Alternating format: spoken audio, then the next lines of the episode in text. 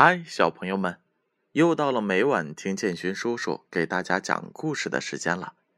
今晚建勋叔叔要给大家读《性格启蒙故事》这本书。这本书是由中国纺织出版社出品的，编著是杨小黎。今晚建勋叔叔要给小朋友们带来的故事，名字叫做《智慧大臣》。从前有一个很小的国家，国家治理的很好，百姓安居乐业，生活悠闲。这都是得益于国王身边的一位智慧大臣。这个智慧大臣最大的特点就是积极，无论遇上什么事儿，他总是愿意去看事物好的那一面，而拒绝消极观点。他最常挂在嘴边的一句话就是：“一切都是最好的安排。”由于智慧大臣凡事都抱着积极的态度，的确为国王妥善的处理了许多麻烦事，因而备受国王的尊重。凡事国王也都要咨询他的意见。有一次，国王兴高采烈的到大草原打猎，随从们。带着数十条猎犬，声势浩大。国王的身体保养的非常好，筋骨结实，而且肌肤泛光，看起来就有一国之君的气度。随从看见国王骑在马上，威风凛凛的追逐一头花豹，都不禁赞叹国王勇武过人。花豹奋力逃命，国王。紧追不舍，一直追到花豹的速度减慢时，国王才从容不迫的弯弓搭箭，瞄准花豹。嗖的一声，利箭像闪电似的，一眨眼就飞过草原，不偏不倚的钻入花豹的梗子。花豹惨叫一声，扑倒在地。国王很开心。他眼看花豹躺在地上许久都毫无动静，一时失去戒心，居然在随从未赶上之时就下马检视花豹。谁想到花豹就在等待这一瞬间，使出最后的力气，突然跳了起来，向国王扑过来。虽然随从及时赶上，一箭射死了花豹。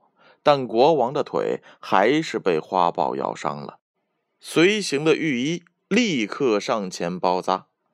回宫以后，国王越想越不快，就找了智慧大臣来饮酒解愁。智慧大臣知道了这事后，一边举酒敬国王，一边微笑着说：“国王啊，想开一点一切都是最好的安排。”国王一听，闷了半天的火气，终于找到了宣泄的机会。他凝视智慧大臣说：“你真是胆大包天！我的腿都被咬伤了，你还认为这是最好的安排？”国王说：“如果我把你关进监狱，这也是最好的安排。”智慧大臣微笑着说：“如果是这样，我也深信。”这是最好的安排。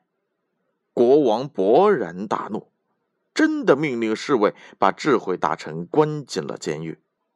一个月后，国王又出去微服私访。自从上次被花豹咬伤后，腿就一瘸一拐的。国王在一条街上和随从走散了。正当他到处找随从时，忽然，一帮人强行把他带到了附近一个树林里。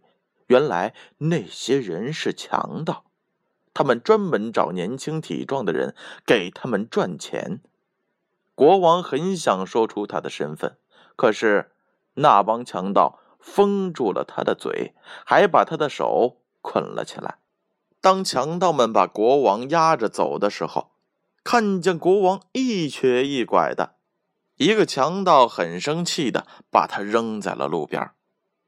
国王很快被随从找到了。回宫后，他下令将那些强盗严惩了。还放了那些身强体壮的年轻人。国王立刻叫人释放智慧大臣，在御花园设宴，为自己保住一命，也为智慧大臣重获自由而庆祝。国王一边向智慧大臣敬酒，一边说：“你说的真是一点也不错，果然一切都是最好的安排。我应该积极的面对生活。要不是我有腿伤，恐怕我早就去帮强盗做工了。”好了，小朋友们，故事讲完了。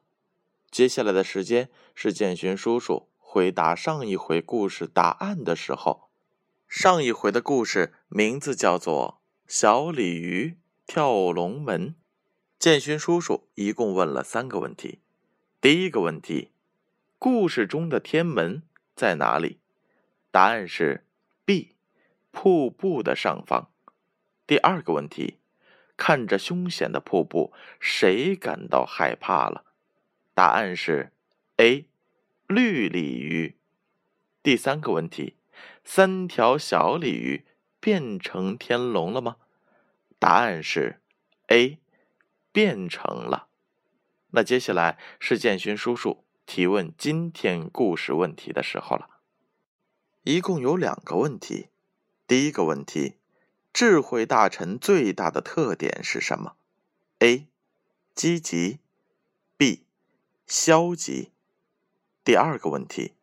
国王为什么最后没有被抓去做工？A. 国王表明了自己的身份。B. 国王有腿伤，强盗把他放了。正确的答案将在下回故事中揭晓。接下来的时间，闭上眼睛，乖乖睡觉吧。让我们明晚再见。